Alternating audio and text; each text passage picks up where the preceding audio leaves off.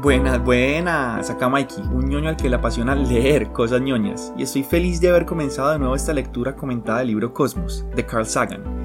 Hoy Sagan se puso misterioso, cuando no, y nos cuenta la historia de nuestro entendimiento de los cometas y rocas espaciales, lo que nuestros esotéricos antepasados pensaban que presagiaban y lo que hoy comprendemos de ellos, empezando así el capítulo 4 del libro, Cielo o Infierno. Gracias por acompañarme en este viaje personal que estoy haciendo. Disfruten. Capítulo 4. Cielo e infierno. Siempre he dicho que Sagan comienza con citas de otras cosas. Entonces, con este capítulo lo comienza con tres citas. Comienza con una cita de Eda islandés de Snorri Sturluson En 1200 dice, recuerdo nueve mundos. Esta es la primera cita, recuerdo nueve mundos. La segunda cita es de Bhagavad Gita o Bhagavad Gita. Y dice, me he convertido en muerte, en el destructor de mundos. Y la tercera cita es de Nikos Kazantzakis, Nikos Kazantzakis, la última tentación de Cristo. Dice la cita, las puertas del cielo y del infierno son adyacentes e idénticas. ¡Wow! Interesante. Comienza entonces el capítulo 4, cielo e infierno con esas citas y comienza entonces ahora sí Sagan diciendo, la tierra es un lugar encantador y más o menos plácido. que nota que diga más o menos. Las cosas cambian pero lentamente. Podemos, vivir toda una vida y no presenciar personalmente desastres naturales de violencia superior a una simple tormenta. Y de este modo nos volvemos relajados, complacientes, tranquilos. Pero en la historia de la naturaleza los hechos hablan por sí solos. Ha habido mundos devastados, incluso nosotros, los hombres, hemos conseguido la dudosa distinción técnica de poder provocar nuestros propios desastres, tanto intencionados como inadvertidos. En los paisajes de otros planetas que han conservado las marcas del pasado hay pruebas abundantes de grandes catástrofes. Todo depende de la escala temporal. Un acontecimiento que sería impensable en un centenar de años puede que sea inevitable en un centenar de millones de años. Incluso en la Tierra, incluso en nuestro propio siglo han ocurrido extraños acontecimientos naturales. En las primeras horas de la mañana del 30 de junio de 1908, en Siberia Central, se observó una gigantesca bola de fuego moviéndose rápidamente a través del cielo. Cuando tocó el horizonte, se produjo una enorme explosión que arrasó dos mil kilómetros cuadrados de bosque e incendió con una ráfaga de fuego miles de árboles cercanos al lugar del impacto. La consiguiente onda de choque atmosférica dio dos veces la vuelta a la Tierra. En los dos días siguientes el polvillo presente en la atmósfera era tan abundante que se podía leer el periódico de noche. En las calles de Londres, a diez mil kilómetros de distancia, por la luz que este polvillo dispersaba. ¡Wow! Esa no me la sabía. Esa no me la sabía, que, que, se, viera, que se había dispersado, eh, pues que, que, se había dispersado ese polvo. ¡Wow! Dice, el gobierno de Rusia, bajo los zares, no podía molestarse en investigar un incidente tan trivial, el cual después de todo se había producido muy lejos, entre los retrasados tungueses de Siberia. Hasta diez años después de la revolución no se envió una expedición para examinar el terreno y, entrevistar a los testigos. He aquí algunas de las crónicas que trajeron consigo. A primera hora de la mañana, todo el mundo dormía en la tienda cuando, cuando ésta voló por los aires, junto con sus ocupantes al caer de nuevo a tierra. La familia entera sufrió ligeras magulladuras, pero Aculina e Iván quedaron realmente inconscientes. Cuando recobraron el conocimiento oyeron muchísimo ruido y vieron a su alrededor el bosque ardiendo y gran parte devastado. Estaba sentado en el porche de la caseta de la estación comercial de Banovara, a la hora del desayuno y mirando hacia el norte. Acababa de levantar el hacha para reparar un tonel, cuando de pronto el cielo se abrió en dos, y por encima del bosque toda la parte norte del cielo pareció que se cubría de fuego. Sentí en ese momento un gran calor como si se hubiese prendido fuego a mi camisa. Quise sacármela y tirarla, pero en ese momento hubo en el cielo una explosión y se oyó un enorme estruendo.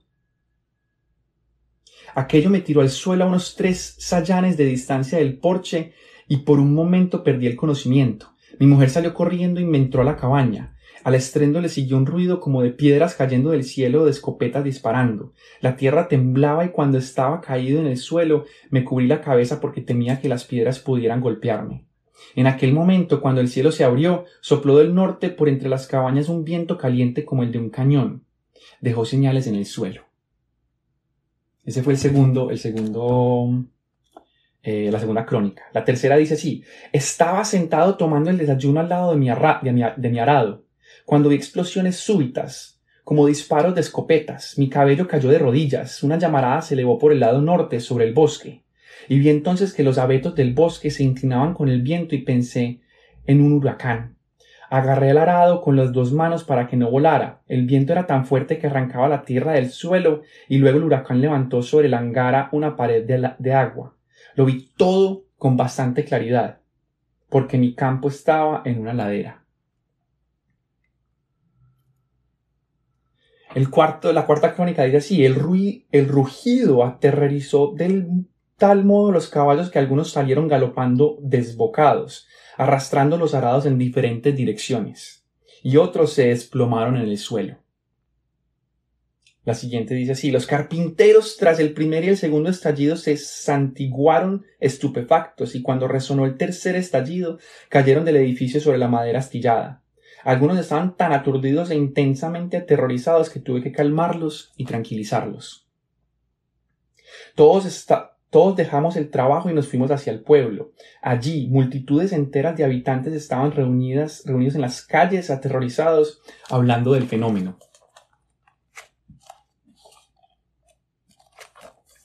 La siguiente dice así, yo estaba en el campo. Acababa de enganchar un caballo a la grada y empezaba a sujetar el otro cuando de pronto vi que sonaba como un fuerte disparo por la derecha. Me volví inmediatamente y vi un objeto llameante alargado volando a través del cielo. La parte frontal era mucho más ancha que la cola y su color era como de fuego a la luz del día. Su tamaño era varias veces mayor que el sol, pero su brillo mucho más débil, de modo que se podía mirar sin cubrirse los ojos. Detrás de las llamas había una estela como de polvo, iba envuelto en pequeñas humaredas dispersas y las llamas iban dejando detrás otras llamitas azules. Cuando hubo desaparecido la llama, se oyeron estallidos más fuertes que el disparo de una escopeta, podían sentirse temblar el suelo y saltaron los vidrios de las ventanas de la cabaña. Y el último, la última crónica dice así. Estaba lavando ropa en el bancal del río Can. De pronto se oyó un ruido como el aleteo de un pájaro asustado. Ay, qué nota, este por fin no dijo, no dijo nada de metralleta, sino de otra cosa. El aleteo de un pájaro asustado. Y apareció en el río una especie de marea. Después se oyó un estallido único tan fuerte que una de las mujeres trabajadoras se cayó al agua.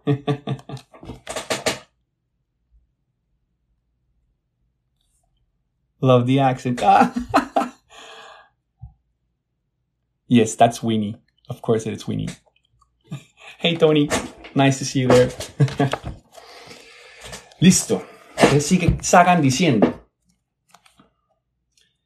Este notable caso se conoce por el acontecimiento de Tunguska. Algunos científicos han sugerido que lo causó la caída de un trozo de antimateria que se aniquiló al entrar en contacto con la materia ordinaria en la Tierra, desapareciendo en un destello de rayos gamma. Pero la ausencia de radiactividad en el lugar del impacto no apoya esta teoría. Otros postulan que un mini agujero negro atravesó la Tierra entrando en Siberia y saliendo por el otro lado. Pero los datos de las ondas de choque atmosféricas nos muestran, perdón, no muestran indicios de que aquel día saliera proyectado un objeto por el Atlántico Norte. Quizás fuese una nave espacial de alguna civilización extraterrestre increíblemente avanzada con un desesperado problema técnico a bordo que se estrelló en una región remota de un oscuro planeta. Pero en el lugar del impacto no hay ni rastro de una nave de este tipo. Se han propuesto todas estas ideas, algunas con más o menos seriedad. Ninguna de ellas está firmemente apoyada por la evidencia. El punto clave del acontecimiento de Tunguska es que hubo una tremenda explosión, una gran onda de choque, un enorme incendio forestal y que sin embargo no hay cráter de impacto en el lugar. Parece que solo hay una explicación consecuente con todos los hechos. En 1908, un trozo de cometa golpeó la Tierra.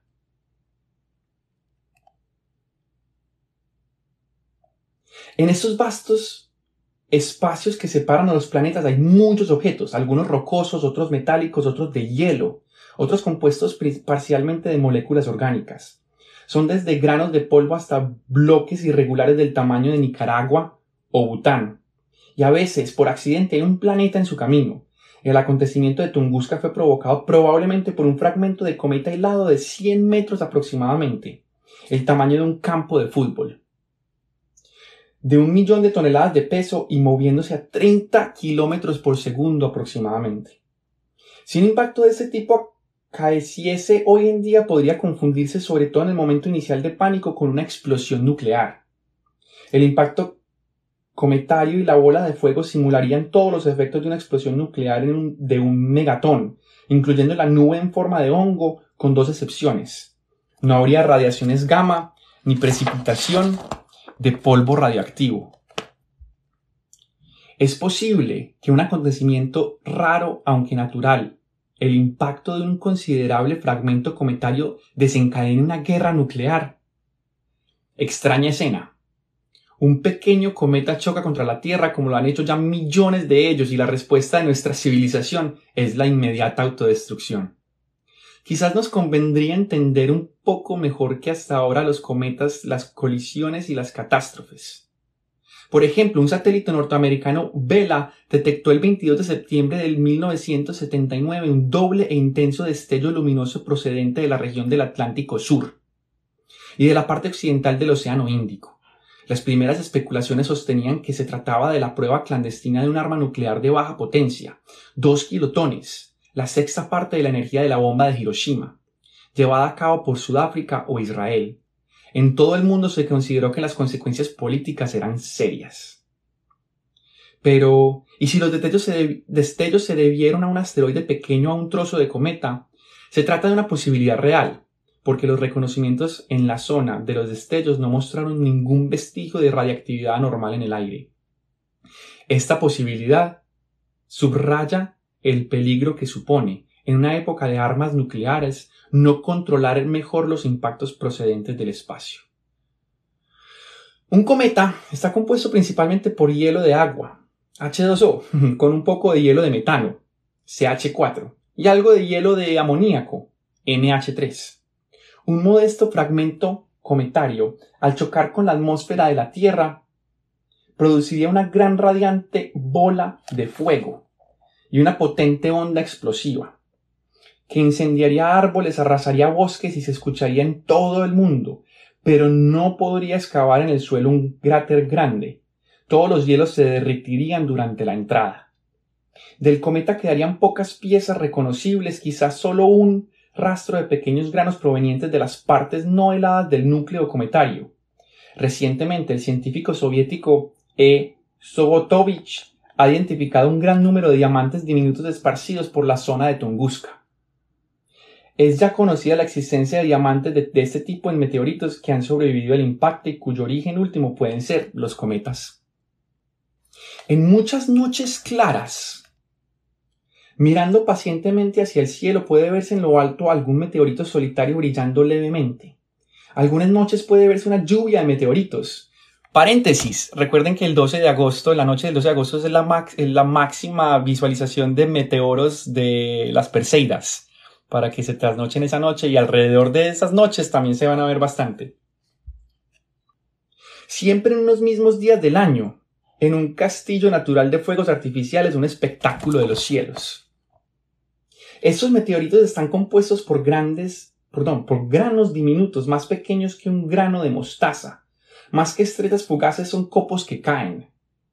Brillan en el momento entran en la atmósfera de la Tierra y el calor y la fricción los destruyen a unos 100 kilómetros de altura. Los meteoritos son restos de cometas. Por acá hay un pie de nota, dice, Alexander von Humboldt propuso por primera vez que los aerolitos y los meteoritos están relacionados con los cometas. Lo hizo en una gran obra de popularización de toda la ciencia publicada entre los años 1845 y 1862, llamada Cosmos, con K mayúscula en vez de con C. El joven Charles Darwin decidió embarcarse en una carrera que combinara la exploración geográfica y la historia natural estimulado por la lectura de la obra temprana de Humboldt.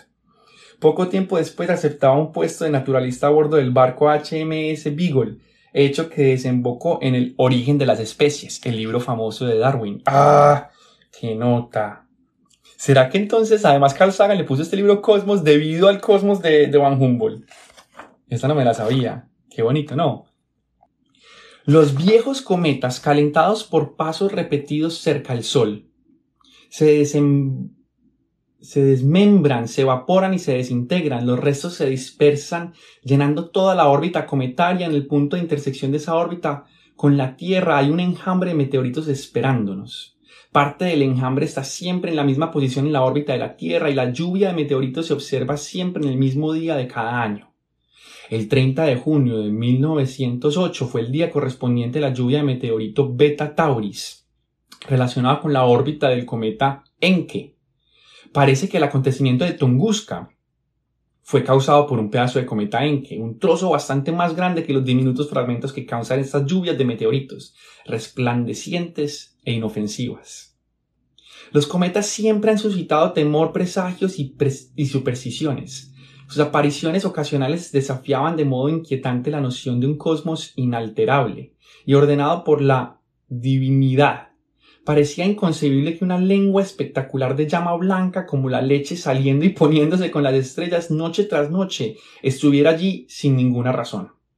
Que no trajera algún presagio sobre cuestiones humanas. Así nació la idea de que los cometas eran precursores del desastre, augurios de la ira divina, que predecían la muerte de los príncipes y la caída de los reinos. Los babilonios pensaban que los cometas eran barbas celestiales, los griegos las veían como cabelleras flotantes, los árabes como espadas llameantes. En la época de Ptolomeo los cometas se clasificaban laboriosamente, según sus formas en rayos, trompetas, jarras y demás. Ptolomeo pensó que los cometas traían guerras, temperaturas calurosas y desórdenes. Algunas descripciones medievales de cometas parecen crucifijos volantes no identificados. Un superintendiente u obispo luterano de Magdeburgo llamado Andreas Celsius publicó en 1578 una advertencia teológica del nuevo cometa donde ofrecía la inspirada opinión según la cual un cometa es la, comillas, humareda espesa de los pecados humanos que sube cada día, cada hora, en cada momento, llena de hedor y de horror ante la faz de Dios volviéndose gradualmente más espesa hasta formar un cometa con trenzas rizadas que al final se enciende por la cólera y el fuego ardiente del supremo juez celestial. Cierro comillas. Pero otros replicaron que si los cometas fueran el humo de los pecados, los cielos estarían ardiendo continuamente. el dato más antiguo sobre la aparición del cometa Halley o de cualquier otro cometa aparece en la obra china Libro del Príncipe de Wainan, participante en la marcha militar del rey Wu contra Zhou de Jin. Fue en el año 1057 antes de Cristo. La aproximación del cometa Halley a la Tierra en el año 66 es la explicación más probable del relato de Josefo sobre una espada que estuvo colgando en un año entero sobre Jerusalén. En 1066, los normandos presenciaron un nuevo regreso del cometa Halley, pensaron que debía de presagiar la caída de algún reino. Y así el cometa incitó y en cierto modo precipitó la invasión de Inglaterra por Guillermo el Conquistador. El cometa fue notificado a su debido tiempo en un periódico de la época, el Tapiz de Bayeux, Bayeux, no sé cómo se pronuncia esa palabra.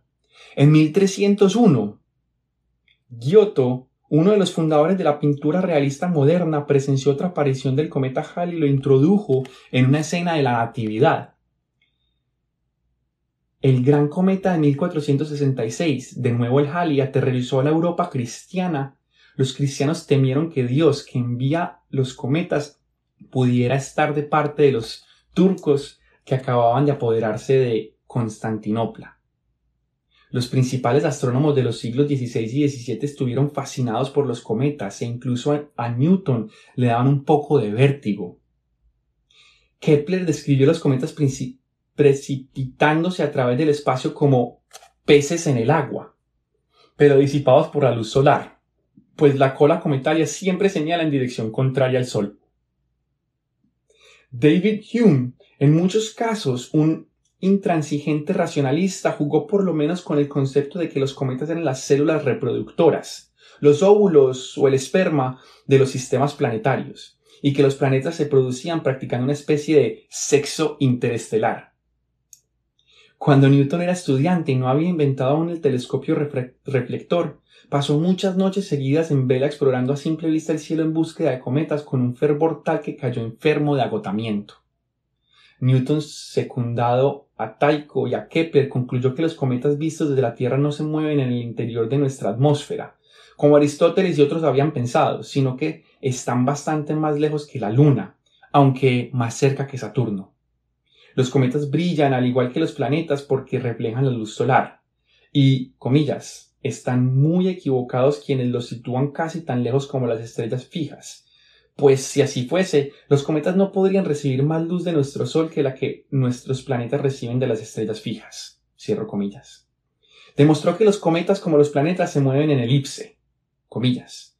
Los cometas son una especie de planetas que giran en órbitas muy excéntricas alrededor del Sol. Cierro comillas. Esta desmitificación, esta predicción de las órbitas cometarias regulares permitió a su amigo Edmund Halley calcular en 1707 lo que los cometas de 1531, 1607 y 1682 eran apariciones del mismo cometa a intervalos de 76 años y predecir su regreso en 1758. El cometa llegó a su debido tiempo y le dedicaron póstumamente su nombre. El cometa Halley ha jugado un importante papel en la historia humana y puede que sea el objetivo de la primera sonda espacial hacia un cometa. Durante su regreso en 1986. Ay, se me olvidó de cuándo es que es este libro, pero creo que es de antes de 1986. Sí, 1980. O sea que todavía no habían visto el Halley, en 1986 cuando, cuando se publicó este libro.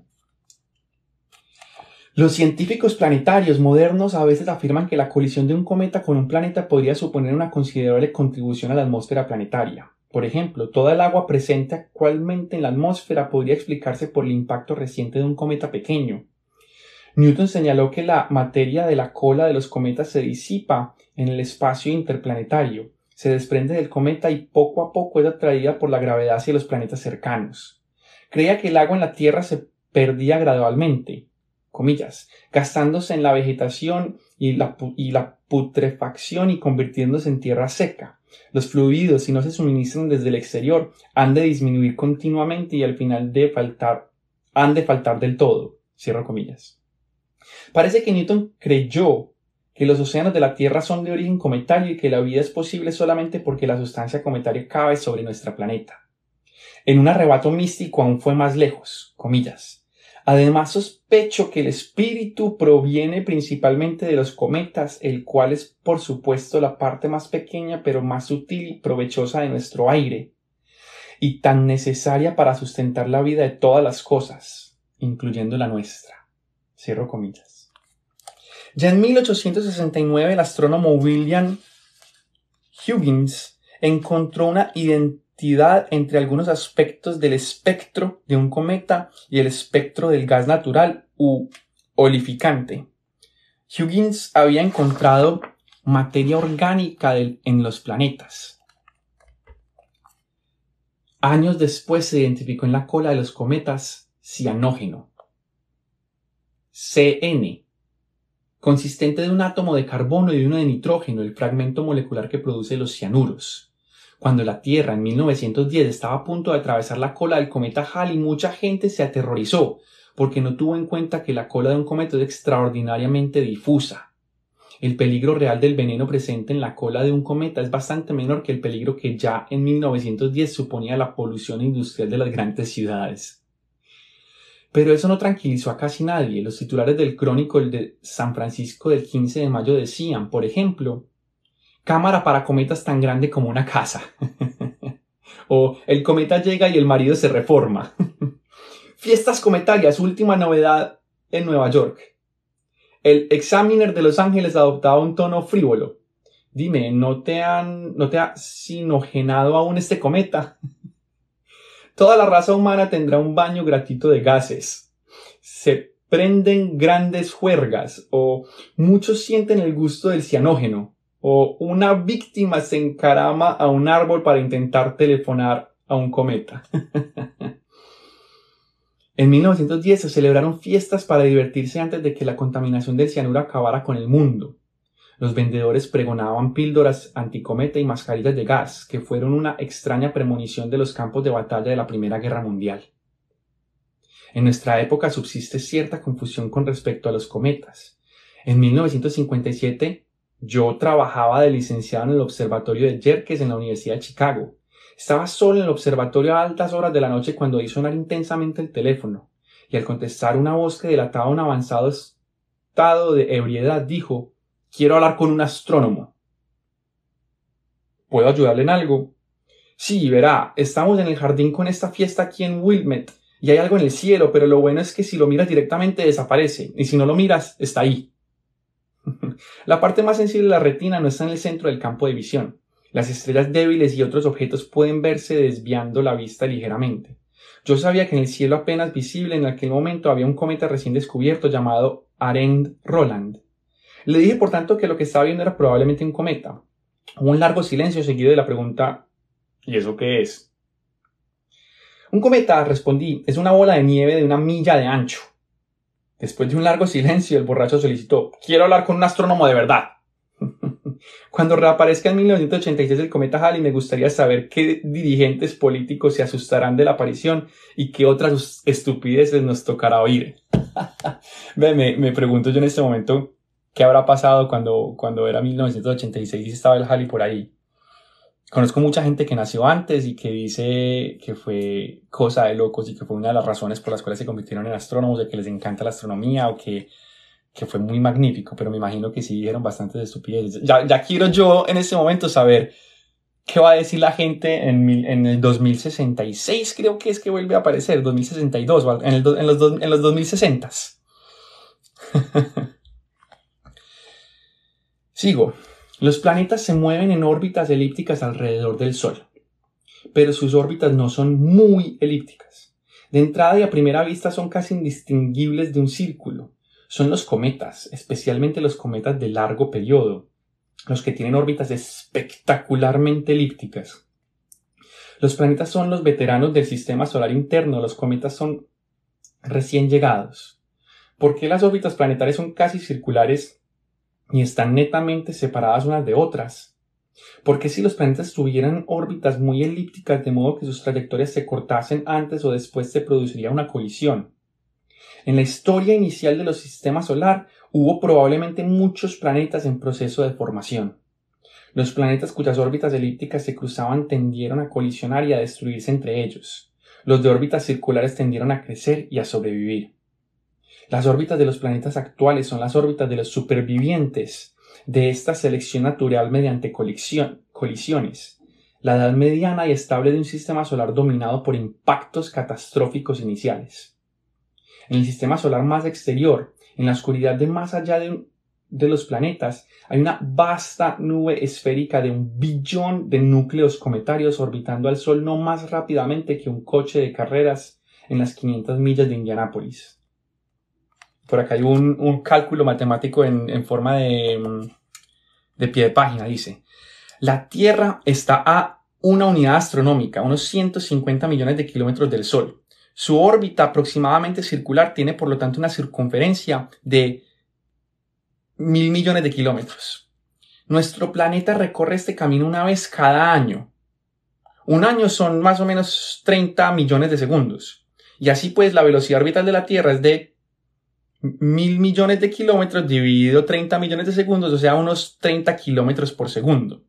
Consideremos ahora la capa atmosférica formada por los cometas orbitantes que según muchos astrónomos rodea el sistema solar a una distancia de 100.000 unidades astronómicas, casi la mitad de la distancia a la estrella más próxima. De la tercera ley de Kepler se sigue aproximadamente que el periodo orbital alrededor del Sol de cada uno de ellos es de aproximadamente 30 millones de años. Dar una vuelta alrededor del Sol ocupa mucho tiempo si uno vive en los dominios extremos del sistema solar. La órbita cometaria tiene una longitud de 100 billones de kilómetros y su velocidad es por lo tanto de tan solo 0.1 kilómetros por segundo. O sea, 100 metros por segundo. O sea, 300, unos 300 kilómetros por hora. O sea, más o menos lo, que decía. Em, no, no, más rápidamente que un coche de carreras en las 500 millas de Indianápolis. Y continúa, un cometa más o menos típico tendrá el aspecto de una bola gigante de nieve en rotación, de un kilómetro de diámetro aproximadamente. La mayoría de los cometas nunca atraviesan el límite marcado por la órbita de Plutón. Pero en ocasiones, el paso de una estrella provoca una agitación y conmoción gravitatorias en la nube cometaria y un grupo de cometas se encuentra trasladado a órbitas muy elípticas y precipitándose hacia el Sol. Su recorrido sufre luego más variaciones por encuentros gravitatorios con Júpiter y Saturno y una vez cada 100 años más o menos tiende a emprender una carrera hacia el interior del sistema solar.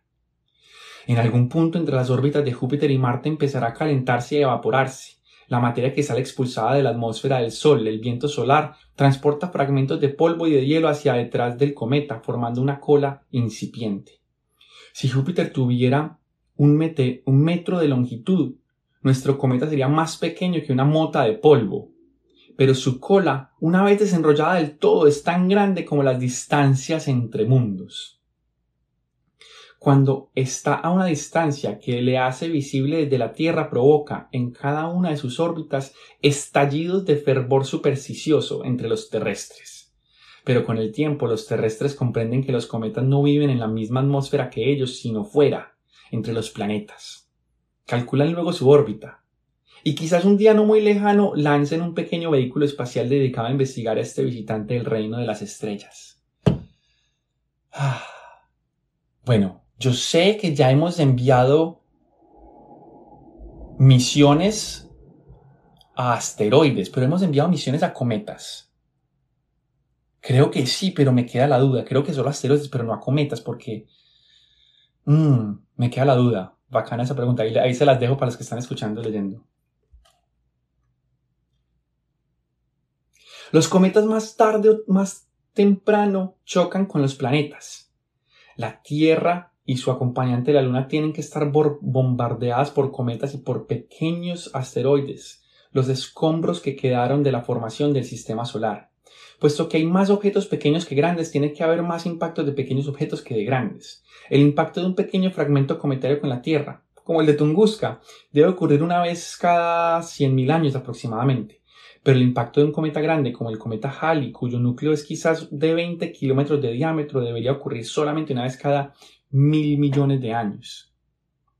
Cuando un objeto pequeño de hielo colisiona con un planeta o una luna, quizás no produzca una cicatriz muy señalada, pero si el objeto hace que el impacto es mayor o esté formado principalmente por rocas, se produce en el impacto una explosión que excava un cuenco hemisférico llamado cráter de impacto. Y si ningún proceso borra o rellena el cráter, puede durar miles de millones de años. En la Luna no hay casi erosión y cuando examinamos su superficie la encontramos cubierta con cráteres de impacto, en un número muy superior al que puede explicar la dispersa población de residuos cometarios de asteroides que ahora ocupa el sistema solar interior. La superficie de la Luna ofrece un elocuente testimonio de una etapa previa a la destrucción de mundos, que finalizó ya hace miles de millones de años. Los cráteres de impacto no son excluidos de la Luna, los encontramos en todo el sistema solar interior, desde Mercurio, el más cercano al Sol, hasta Venus, cubierto de nubes, y hasta Marte con sus lunas diminutas Phobos y Deimos. Estos son los planetas terrestres, nuestra familia de mundos, los planetas más o menos parecidos a la Tierra. Tienen superficies sólidas interiores formadas por roca y hierro y atmósferas que van desde el vacío casi total hasta presiones 90 veces superiores a las de la Tierra se agrupan alrededor del Sol, la fuente de luz y calor, como excursionistas alrededor del fuego del campamento. Todos los planetas tienen unos 4.600 millones de años de edad. Todos ellos, al igual que la Luna, ofrecen testimonios elocuentes de uno de los impactos catastróficos de la primera historia del sistema solar.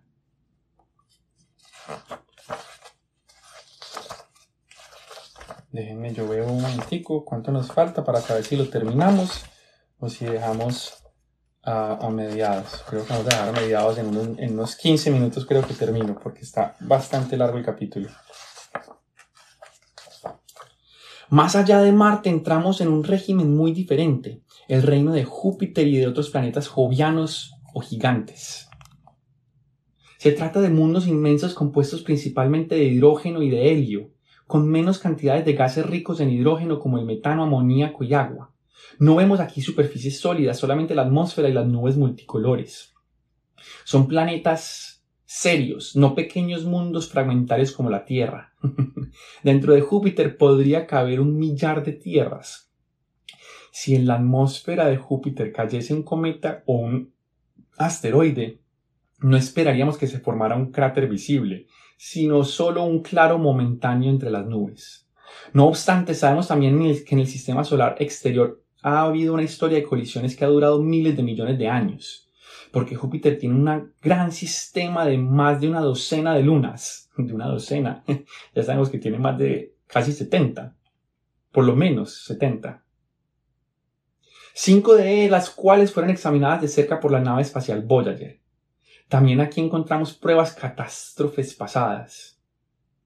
Cuando el sistema solar está totalmente explorado, probablemente tendremos pruebas de impactos catastróficos en todos los nueve mundos, desde Mercurio hasta Plutón, y en todas las pequeñas lunas, cometas y asteroides. Me encanta que todavía incluya a Plutón como un mundo del sistema solar.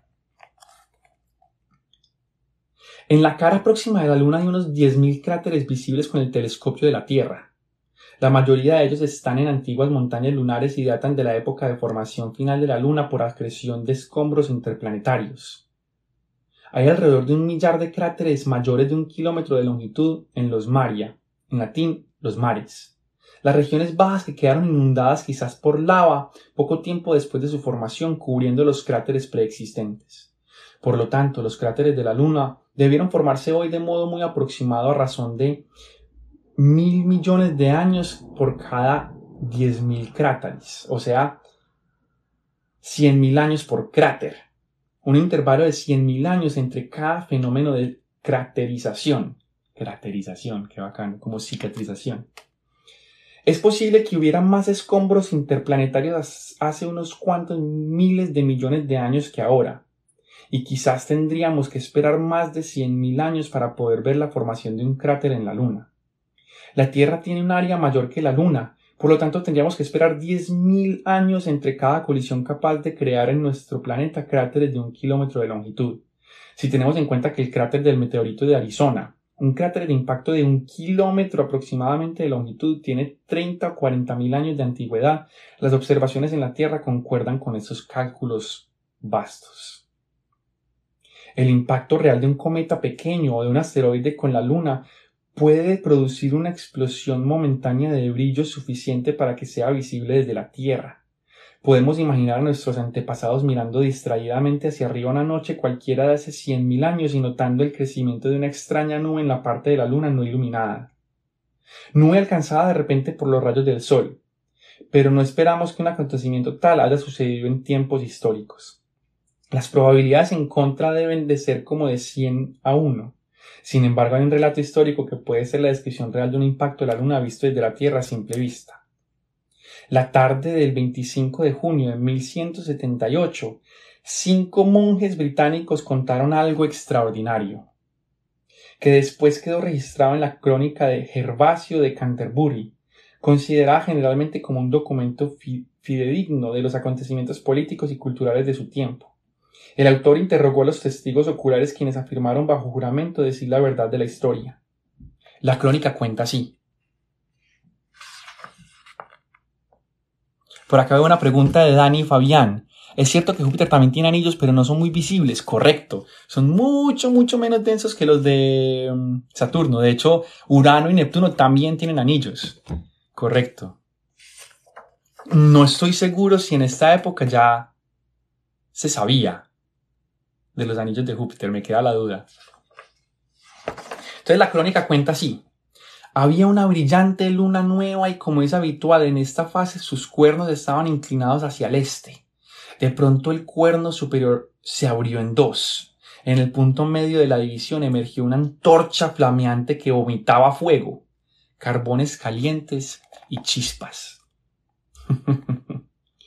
Los astrónomos de Ral Mulholland y Odile Calame han calculado que un impacto lunar produciría una nube de polvo emanando de la superficie de la Luna con un aspecto bastante similar al descrito por los monjes de Canterbury.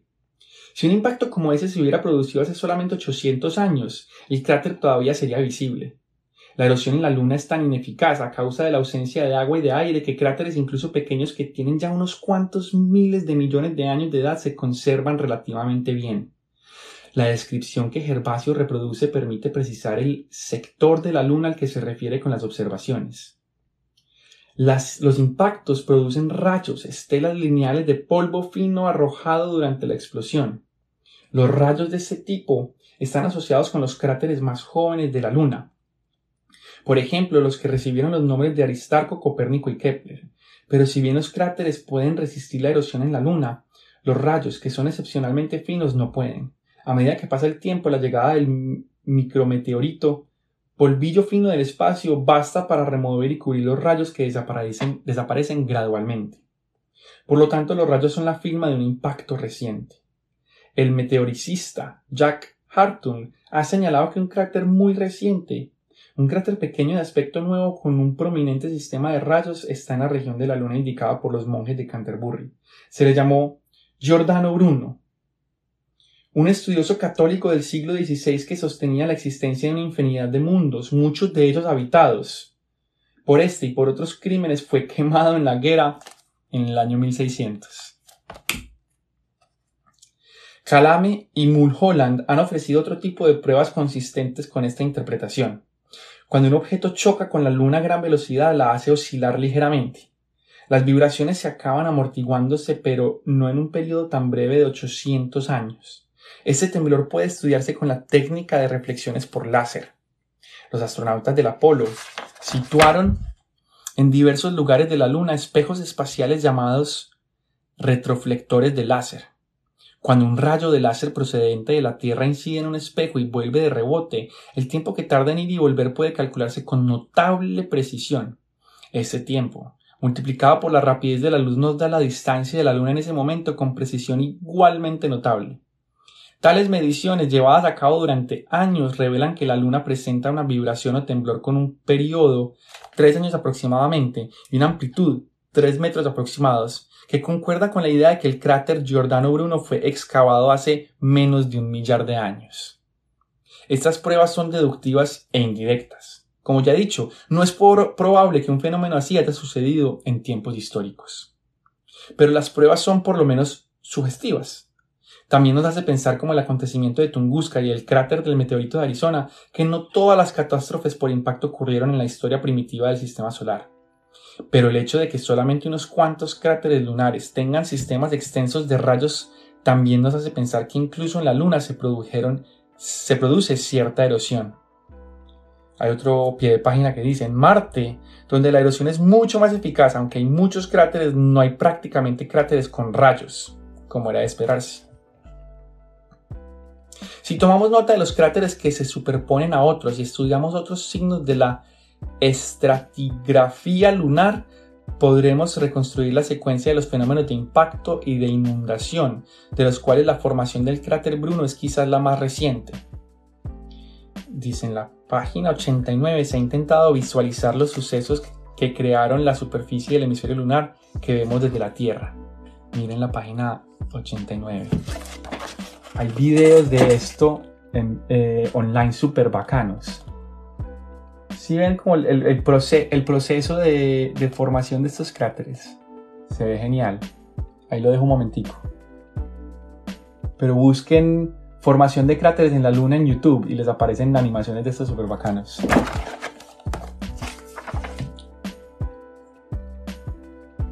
Estoy mirando a ver si dejamos ahí o seguimos un poquito más. Creo que voy a dejar ahí. Sí, creo que voy a dar acá por el por el momento porque me parece interesante lo que sigue para empezar a alejarse un poquito más de la luna y empezar a hablar un poquito más de lo que ha pasado en, en otras partes en otras partes del cielo en otras partes del sistema solar entonces dejemos así dejemos así por hoy bueno como siempre es un placer compartir este rato con ustedes. Vuelvo y pongo esta hojita de otoño como separador para vernos entonces el próximo miércoles de Cosmos. Tengan todos y todas una excelente noche. Les mando un abrazo astronómico.